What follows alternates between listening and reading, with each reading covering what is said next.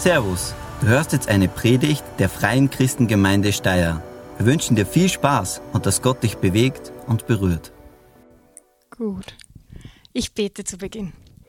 Herr Jesus, ich danke dir, dass du der Grund für unsere Freude bist. Ich danke dir, dass wir hier versammelt sein dürfen. Und ich danke dir, dass du was vorbereitet hast für jeden Einzelnen, der da ist, für jeden Einzelnen, der das jetzt live anschaut im Internet oder auch später auf die Predigt stoßt. Du willst da uns verändern in unserem Herzen und uns Freude schenken. Und dafür danke ich dir.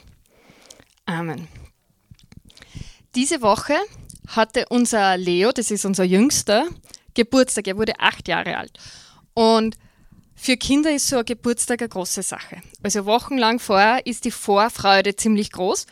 Ähm, von meinem Gefühl her hängt das sehr viel mit den Geschenken zusammen, auf die man sich freut. Auch auf die Aufmerksamkeit, einmal so im Mittelpunkt zu stehen, besonders wenn man Geschwister hat und man dann alleine im Mittelpunkt stehen darf. Ich darf meine Finger nicht bewegen, das rauscht. Ah, okay, ich bemühe mich, rauschfreier zu sprechen. Okay, er hat sich er war großer Vorfreude auf seinen Geburtstag. Gleichzeitig hat er zwei Geschwister. Und gerade äh, meine beiden Jungs, also der Leo und sein Bruder, der Tim, die dann sie manchmal ein bisschen schwer mit dem Mitfreuen für andere. Also wenn der Geburtstag des Geschwisterkinds kommt, ist es nicht unbedingt so, die Vorfreude springt nicht unbedingt auf die Geschwister über. Wir hatten das dann schon öfter, dass ein Bruder den Geburtstag des anderen so frustrierend fand, dass das die ganze Stimmung drückt hat. Ähm, und ich habe mir gedacht, ich will das nicht mehr. Ich weiß, es gibt Familien, da werden dann alle Kinder beschenkt. Einer kriegt was Großes und die anderen was Kleines. Haben wir gedacht, ich eigentlich auch nicht, weil ich glaube, es ist gut auch für den Charakter zu lernen. Es geht einmal nicht um mich und einmal kriege ich auch nichts. Aber ich wollte natürlich auch, dass der Leo einen schönen Tag hat und habe mir dann was überlegt, was pädagogisch, glaube ich, nicht sehr wertvoll ist, aber funktioniert hat. Und zwar, ich habe ihm Tim angekündigt, Tim, wenn du in Leo den Geburtstag versaust, kriegt er ein Geschenk extra. Nicht du kriegst ein Geschenk, sondern Leo kriegt ein Geschenk extra. Und dann hat der Tim natürlich gleich gefragt, ja, aber umgekehrt, wenn er mir dann meinen Geburtstag versaut, kriege ich auch Geschenk extra. Ich gesagt, ja, das gilt dann auch. Also wenn du dann Geburtstag hast und er versaut deinen Geburtstag, kriegst auch du ein Geschenk extra. Dann ist der Tim zum Leo gegangen und hat gesagt, Leo, ich versau dir deinen Geburtstag, du versaust mir meinen Geburtstag und wir kriegen beide ein Geschenk extra. Habe ich gesagt, na so rennt es nicht. Also auf jeden Fall, die Drohung hat gewirkt, der Tim hat sich echt bemüht, hat nicht den Geburtstag versaut und es war eine bessere Stimmung. Aber äh, ja, pädagogisch weiß ich nicht, ob das recht wertvoll war.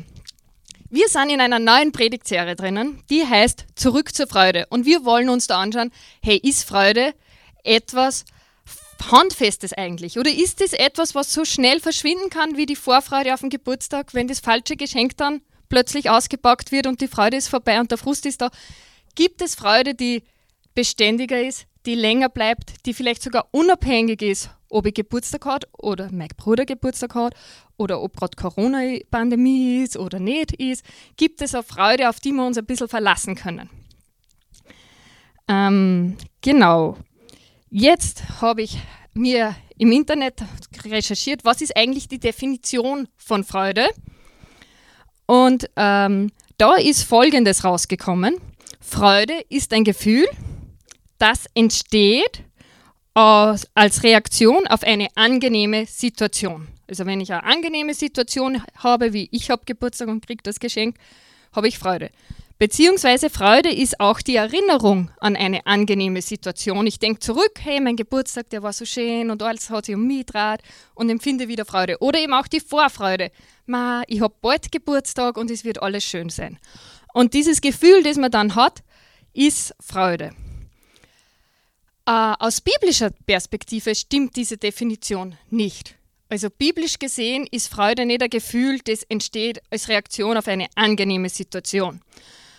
Freude, biblisch kurz zusammengefasst, könnte man auch sagen, ist eine Frucht des Geistes. Also eine der, ein Teil der Frucht des Geistes ist Freude. Und eine Frucht, die ist nicht heute da und morgen ist die wieder verschwunden. Wenn da Frucht am Baum hängt, hängt die die ganze Zeit eigentlich. Und wenn Frucht etwas ist, was Gott in uns wirkt, was der Heilige Geist in uns wirkt, dann muss das beständiger sein und kann nicht abhängig sein von äußeren Umständen so sehr, sondern unabhängig und zwar ist sie deswegen aus biblischer Perspektive unabhängig, weil wir einen Gott haben, der sich nicht laufend ändert. Unsere Umstände, die ändern sich, aber unser Gott, der ändert sich nicht. Und deswegen können wir Freude haben, die beständig ist, egal wie die Umstände sind. Und für mich selbst in der Vorbereitung ist noch ein Kummer, ähm, es ist für mich äh, ein großer Unterschied zu Freude und zu Glück. Also es ist ja oft so der Trend, wir wollen alle glücklich sein, aber Glück, glücklich sein hängt von Glück haben ab, von glücklichen Umständen. Und das ist sehr was Flüchtiges, ob ich ein Glück gehabt habe oder nicht und deswegen glücklich sein kann oder nicht. Und dann gibt es halt auch so äh, Motivationsappelle, äh, wo es halt sagt, du musst in deinem Glück auf die kleinen Dinge im Leben konzentrieren, das Kleine, was gut läuft und dann das Glück darin finden, wenn das Große nicht gut läuft. Aber ich glaube eigentlich, ich habe für mich gesagt, hey, ich will gar nicht glücklich sein, ich will freudig sein. Weil auch wenn meine Umstände nicht glücklich sind, freudig kann ich trotzdem noch sein. Wenn wir das aus der Bibel heraus uns anschauen, dann ist das ganz klar so. Egal, ob wir Glück haben, ob die Umstände glücklich sind, die Freude, die kann bleiben. Und wir wollen jetzt dann gleich in die Bibel reinschauen und da auch den Beweis finden. Und zwar, wir haben eine Predigtserie über den Philipperbrief. Das ist ein Brief, den der Apostel Paulus an die Gemeinde in Philippi geschrieben hat. Der ist nur vier Kapitel lang, aber der ist so voll gepackt mit Ermutigung und mit Freude. Wir werden jetzt mehrere Wochen, wir, das wird nicht eine ganz eine kurze Serie sein, sondern die wird wahrscheinlich sogar bis 22 noch gehen. Also Weihnachten machen wir kurze Unterbrechung, aber wir wollen wirklich Freude fest verankern im Leben. Deswegen schauen wir da ganz lange hin.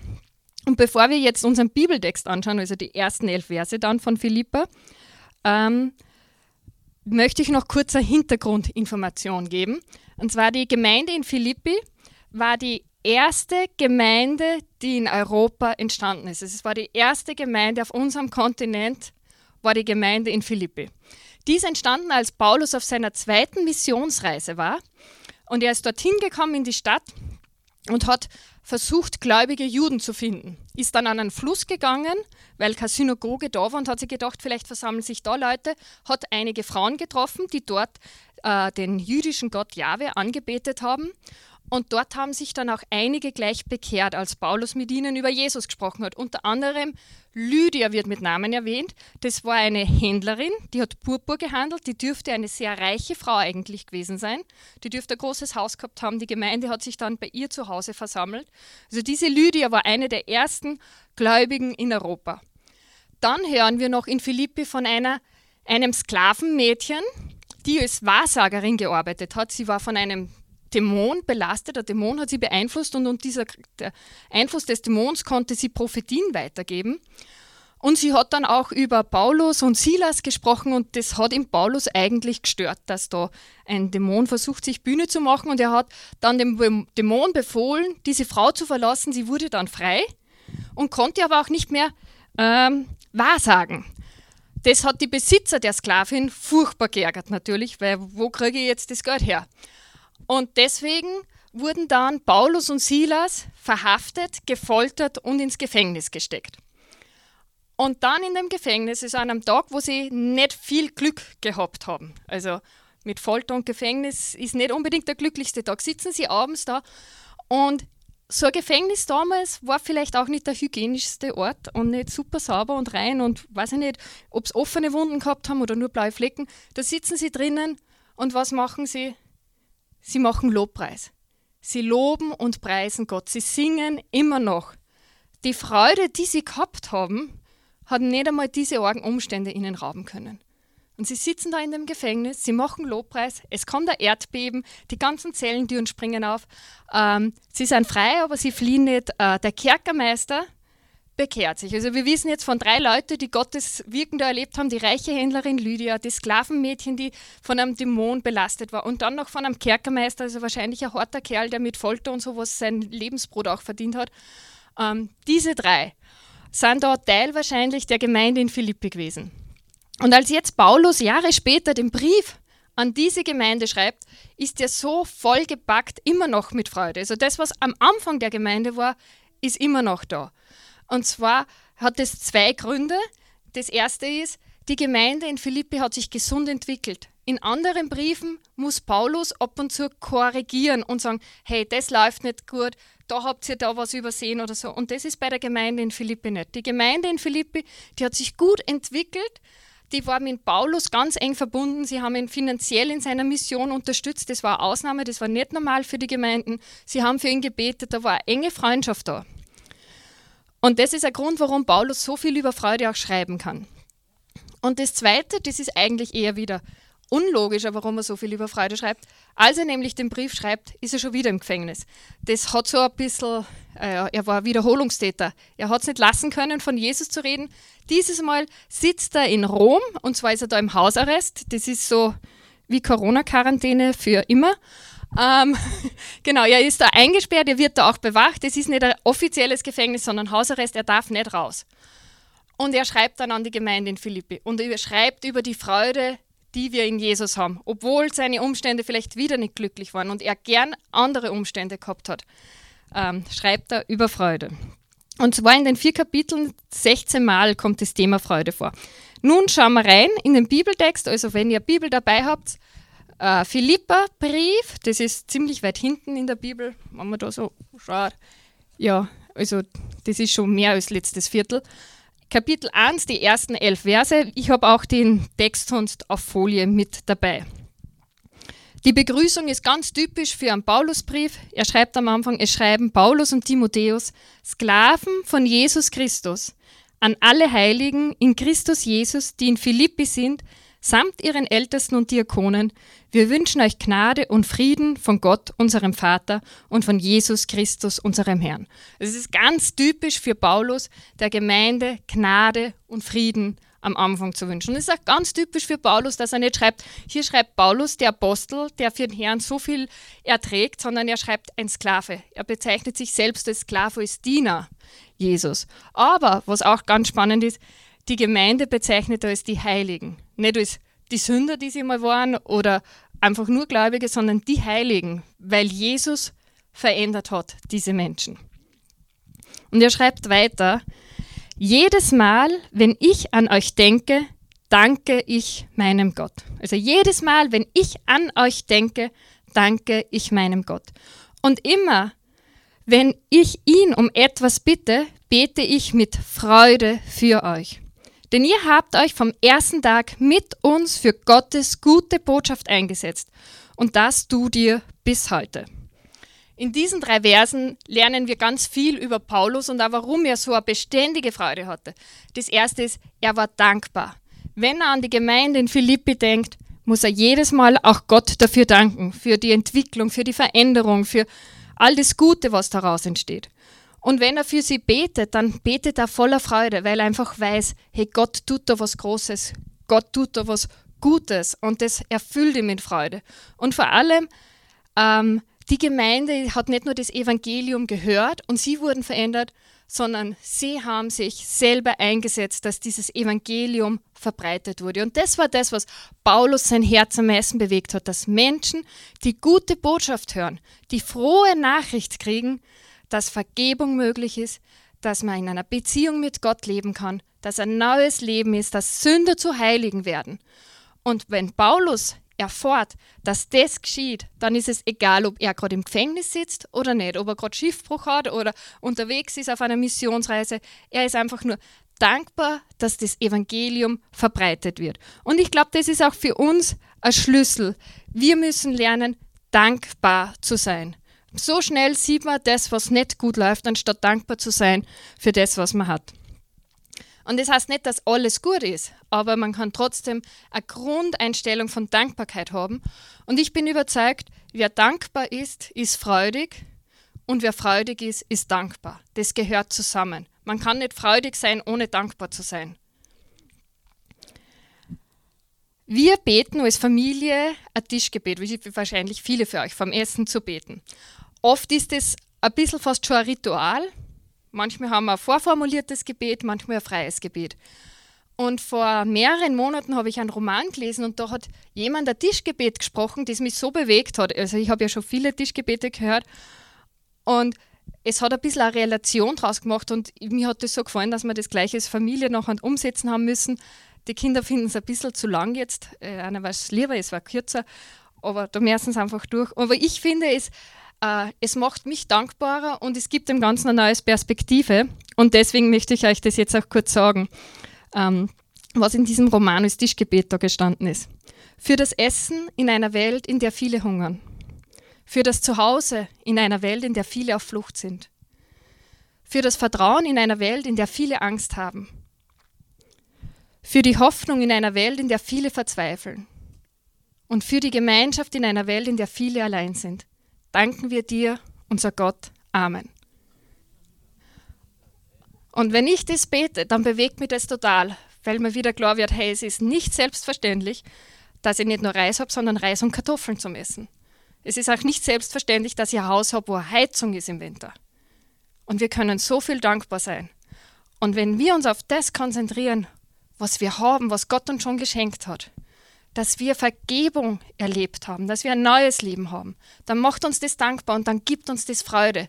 Selbst wenn manche Umstände rundherum echt lästig sind, wenn es kompliziert wird und so weiter, wir können uns freuen, weil wir haben einen guten Gott, der uns schon so reich beschenkt hat. Und dann kommt für mich der, der beste Vers in meinem Abschnitt, über den ich heute reden darf. Dann kommt Vers 6. Und da schreibt Paulus an die Gemeinde, ich bin ganz sicher, dass Gott das gute Werk, das er in euch angefangen hat, auch vollenden wird bis zu dem Tag, an dem Christus Jesus kommt. Ich bin ganz sicher, Gott wird das gute Werk, das er in euch angefangen hat, auch vollenden, bis zu dem Tag, an dem Christus Jesus wiederkommt. Es ist so viel Hoffnung, weil wir sind verändert worden, aber wir werden noch weiter verändert. Und das finde ich so schön. Wenn ich zurückblicke auf die Silvia von vor zehn Jahren oder die Silvia von vor 20 Jahren, Vielleicht fällt es euch nicht so auf, aber ich in mir merke, hey, es hat sich was verändert. Ich bin nimmer genau die Person, die ich damals war. Ich glaube, dass mein Glaube tiefer geworden ist, dass ich mehr Verständnis für andere Leute habe und ich finde das toll. Und ich finde es noch viel besser, dass ich weiß, hey, ich bleibe da jetzt aber auch noch nicht stehen. Es gibt noch immer Probleme in meinem Leben und Gott arbeitet daran. Und Gott wird das gute Werk, das er schon angefangen hat, vollenden. In mir, in dir, in uns. Gott hört nicht auf zu wirken. Wenn wir seinem Geist Raum geben, dann wird in uns wirken und das gute Werk wird zu einer Vollendung kommen. Und wann wird es zu einer Vollendung kommen? Wenn Christus Jesus wiederkommt. Unsere Hoffnung ist nicht irdisch auf dieser Welt, sondern Jesus wird wiederkommen ein zweites Mal. Und sollten wir den Tag nicht mehr erleben, dann dürfen wir auch vertrauen, dass Gott sein Werk in uns vollenden wird wenn wir in die Ewigkeit übertreten. Also wenn wir diese Erde durch einen natürlichen Tod verlassen und dann in die Ewigkeit kommen, dann wird auch Gott da sein Werk in uns vollenden. Und das gibt mir so viel Hoffnung und Zuversicht, nicht nur für mich, auch für andere, wo ich weiß, hey, Gott wird auch in denen weiterarbeiten und das gute Werk, das er angefangen hat, vollenden. Paulus äh, versucht dann zu erklären, warum er so zuversichtlich sein kann. Und er schreibt in Vers 7, es ist durchaus angemessen, wenn ich so über euch denke, weil ihr mir besonders am Herzen liegt. Denn ihr alle habt Anteil an der Gnade, die ich sowohl als Gefangener erfahre, als auch dann, wenn ich das Evangelium verteidige und seine Wahrheit bekräftigen muss. Er fühlt sich mit der Gemeinde so verbunden, weil die Gemeinde ihn auch unterstützt im Gebet und in Mission. Und das ist auch etwas, was wir machen dürfen. Wir dürfen Anteil haben an dem, was die Familie Lama macht oder die Familie Mitrovic, ähm, die Familie Kalingo in Spanien. Wenn wir im Gebet und auch finanziell sie unterstützen, dann ist da eine Verbindung da. Wir können Anteil haben an dem, was rund um der Welt passiert. Die Gemeinde in Philippi hat vor Ort Gemeinde gebaut, aber sie hat durch ihre Unterstützung von Paulus viel einen größeren Einflussbereich noch gehabt. Und dadurch ähm, fühlt sich Paulus mit der Gemeinde natürlich so verbunden. In Vers 8 schreibt er dann, Gott weiß, wie sehr ich mich nach euch sehne, mit der herzlichen Liebe von Jesus Christus. Paulus hat in seiner Situation auch erlebt, dass nicht alles gut war. Er hat sich gesehnt danach, die Gemeinde wiederzusehen und hat nicht gewusst, wie lange sitze ich da jetzt noch in Rom in meinem Gefängnis, wann kann ich wieder raus, wann werde ich die Gemeinde sehen. Aber trotz allem hat er gewusst, hey, das Evangelium wird verkündet. Ich bin jetzt da in der Pos äh, Position und die, die Ballastwachen, die ihn bewachen, hören das Evangelium. Und er will vor den Kaiser noch treten, das Evangelium verkünden. Also er weiß, trotz allem gebraucht Gott diese Situation, um sein Evangelium groß zu machen und die Botschaft zu verbreiten. Selbst wenn jetzt nicht alles gut ist.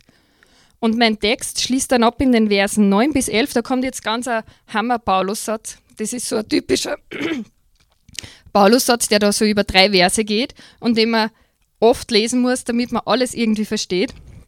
Aber wir schauen es uns kurz mal an.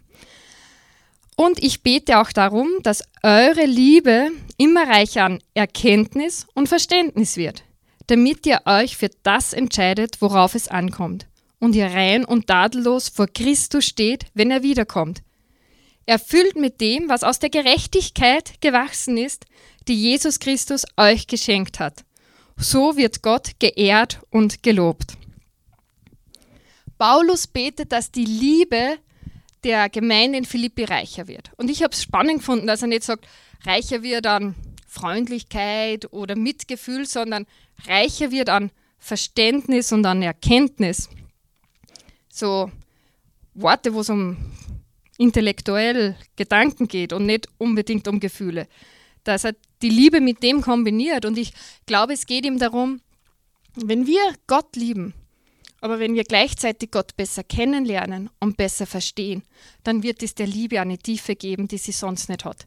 Man kann schnell sagen, ja, Gott ist toll und Gott, ich liebe dich, aber Gott kennenzulernen, gibt ihm noch viel mehr Tiefe. Und ich glaube, das ist das, was Gott wirklich freut, wenn wir nicht nur sagen, hey Gott, ich liebe dich, sondern sagen, hey, ich will dich besser kennenlernen, ich will dich verstehen. Und aus diesem Erkennen und Verstehen wird die Liebe tiefer und dann heißt es in dieser Übersetzung, dann könnt ihr euch dafür entscheiden, was richtig ist, worauf es wirklich ankommt. Und dann können wir rein und tadellos bleiben. Wenn wir Gottes Willen erkennen, wenn wir erkennen, wie sehr er uns liebt und wie gut sein Plan ist, und wenn wir uns dann für das entscheiden, was Gott für uns will, dann wird es unser Leben so sehr segnen. Und dann heißt es wieder, wenn Christus Jesus wiederkommt, also Jesus kommt wieder, Paulus war total davon überzeugt, dass die Bibel lässt keinen Zweifel dran. Und wenn Jesus wiederkommt und wir Gott lieben und kennen, dann können wir rein und tadellos dastehen. Nicht, weil wir nie sündigen. Äh, Tobi hat gerade gesagt, er hat heute schon geflucht. Gestern habe ich einen Mitarbeiter bei den Pfadfindern äh, ja, geärgert mit dem, was ich gesagt habe. Wir sind nicht perfekt. Das heißt ja nicht, dass wir perfekt sein müssen. Uns ist vergeben in Jesus, aber wir können in sein Bild hineinwachsen, wenn wir Gott kennenlernen. Und er in uns mehr Raum kriegt und die Freude, die daraus kommt, uns erfüllt. Und dann heißt es auch noch, erfüllt mit dem, was aus der Gerechtigkeit gewachsen ist. Es ist die Gerechtigkeit, die Jesus uns schenkt, nämlich dass er uns vergibt, die wird auch Frucht bringen. Da wird was wachsen, was bleibt. Frucht, die hineinwirkt in Leben von anderen, wo andere Menschen Gerechtigkeit erfahren und erleben dürfen. Und so wird Gott geehrt und gelobt das alles führt wieder dazu, dass Gott groß gemacht wird, weil wir uns freuen dürfen, weil wir Anteil haben an seinem Auftrag, nämlich die gute Botschaft zu verkünden. Und das ist wunderbar. Okay. Gut, ich glaube, ich habe das Wichtigste jetzt gesagt ähm, zum Bibeltext. Jetzt ist meine Überlegung gewesen, was können wir aus diesem Text mitnehmen, damit das Ganze auch praktisch wird. Und ich habe ganz leichte Sachen, vier ganz leichte Sachen für euch. Das erste ist, ähm, mach Jesus zur Grundlage deiner Freude. Also wenn du versuchst, die Freude in deinen Umständen oder in deiner Beziehung zu finden, dann ist es sehr wackelig. Mach Gott zur Grundlage deiner Freunde. Wenn du das noch nie gemacht hast, gesagt hast, Jesus, du sollst mein Leben bestimmen, dann lade ich dich ein, mach das einfach in einem Gebet, lade Jesus ein, bitte ihn dir zu vergeben und ein neues Leben zu schenken. Und ich lade dich auch ein. Wir werden im Anschluss an die, diese Predigt noch eine Lobpreiszeit haben und im Nebenraum, im Saal 3, werden der Manuel und ich auch sein und mit euch beten. Und wir beten auch gerne für euch, falls ihr das erste Mal so Jesus in euer Leben einladen wollt, einladen wollt, dass er die Grundlage eurer Freude ist. Das Zweite, für eine Woche eine Aufgabe für euch, ähm, bewusst zu danken, bevor man schlafen geht. Ich habe jetzt diese Woche mir einen Zettel gemacht mit Danken, den ich neben mein Bett geklebt habe. Immer wenn ich ins Bett gehe, sehe ich das noch. Und vor dem Einschlafen versuche ich echt auch zu denken, hey, was ist gut gelaufen? Die Geburtstagsparty vom Leo ist vorbei. Danke. Ähm oder andere Dinge. Das Feuer in der Rax brannt aus. Also von, von großen Dingen bis zu kleinen Dingen. Hey, ich bin so dankbar, dass ich ein Klo im Haus habe, dass ich in der Nacht nicht aufstehen muss und vors Haus gehen muss. Ähm, dankbar sein für die Dinge, die wir haben. Und ich glaube, dass das auch gut hilft, um besser einschlafen zu können. Probiert es mal eine Woche aus und wenn es gut läuft, dürft ihr es freiwillig weitermachen. Hausübung ist nur für eine Woche, dann freiwillig weiter. Das dritte ist, das habe ich auch diese Woche gemacht, wir wollen uns ja wochenlang jetzt mit Philippa-Brief beschäftigen. Die Hausübung ist, liest, lest diese Woche mehrmals Kapitel 1 vom Philippa-Brief. Also ich habe angefangen mit dem ersten Abschnitt, mehrere Tage, als ich das Gefühl gehabt habe, ja, das habe ich jetzt halbwegs durchgearbeitet, den nächsten Abschnitt, weil mir ist jedes Mal irgendwie ein anderer Vers, habe ich dann genau angeschaut und habe dann in mein Gebetstagebuch über diesen Vers hineingeschrieben. Und ich finde es richtig gut, nicht nur einmal zu lesen und dann schon zum nächsten zu gehen, sondern einmal bei etwas zu verweilen und immer wieder reinzuschauen und zu schauen, hey, vielleicht betont der Heilige Geist heute was anderes, wie es gestern war. Wenn du sagst, nee, ich habe aber irgendwie ein Ziel in meiner Bibel lese, ich möchte es schnell einmal das ganze Neue Testament gelesen haben, der Philippa-Brief ist nicht so lang. Ein Abschnitt davon zu lesen kann man auch zusätzlich machen oder anstatt, je nachdem, was es für dich passt. Aber ich möchte dich ermutigen, verbring echt Zeit auch im Philippa-Brief und jetzt diese Woche besonders Kapitel 1. Das war der dritte Punkt. Und der vierte Punkt, der ist vielleicht das Schwierigste für manche. Äh, der Philippa-Brief hat so viele ermutigende Powerverse, kraftvolle Bibelverse. Und ich glaube, das Wichtige ist, dass wir das Wort Gottes nicht nur lesen, sondern auch in uns haben. Und deswegen gebe ich euch als Hausübung, lernt den Vers 6 auswendig diese Woche. Das wird immer wieder mal wahrscheinlich vorkommen in der Serie, dass wir euch sagen, hey, das ist ein Vers, den sollten wir alle auswendig können. Weil wenn der in uns drinnen ist, dann kann der noch viel mehr Frucht bringen. Deswegen der Vers zum Auswendiglernen für diese Woche. Ich bin ganz sicher, Gott wird das gute Werk, das er in euch angefangen hat, auch vollenden bis zu dem Tag, an dem Christus Jesus wiederkommt. Vielleicht schreibt sich denn wo auf, biegt sich denn wo hin, wo ihr ihn mehrmals seht, denkt darüber nach, was bedeutet das jetzt für mein Leben, was bedeutet das für meine Umwelt, dieser Vers. Und lasst das in euch Frucht bringen. Genau, ich wünsche mir einfach, dass diese Freude, die Paulus gehabt hat, uns alle ansteckt und in uns Frucht bringt und ja, bleibt auch und nicht schnell verschwindet. Also natürlich haben wir alle mal schlechte Laune. Kein Thema. Aber eine Grundfreude, die bleibt, weil wir Jesus in unserem Leben haben und der sich nicht verändert. Ich bete noch. Jesus, ich danke dir, dass du Freude bist und dass dein Geist in uns Freude bewirkt und dass das ganz unabhängig ist von den Umständen. Und dass wenn wir in die Bibel schauen und sehen, wie ein Mann wie Paulus, der so viel Entbehrung und Leid erfahren hat, noch freudig bleiben konnte, dann wissen wir, dass wir in dir auch freudig sein dürfen und dass wir Freude haben dürfen, die andere ansteckt. Ich danke dir dafür, dass du so gut bist zu uns. Und ich danke dir, dass wir Philippa Brief lesen dürfen, dass wir Bibel haben. Es ist wunderbar. Amen. Vielen Dank fürs Zuhören. Wir hoffen, dass dir diese Predigt weitergeholfen hat. Wenn du mehr über uns wissen willst oder Fragen an uns hast, besuche unseren Gottesdienst in Steyr und schau auf www.fcg-steyr.at vorbei. Wir freuen uns auf dich.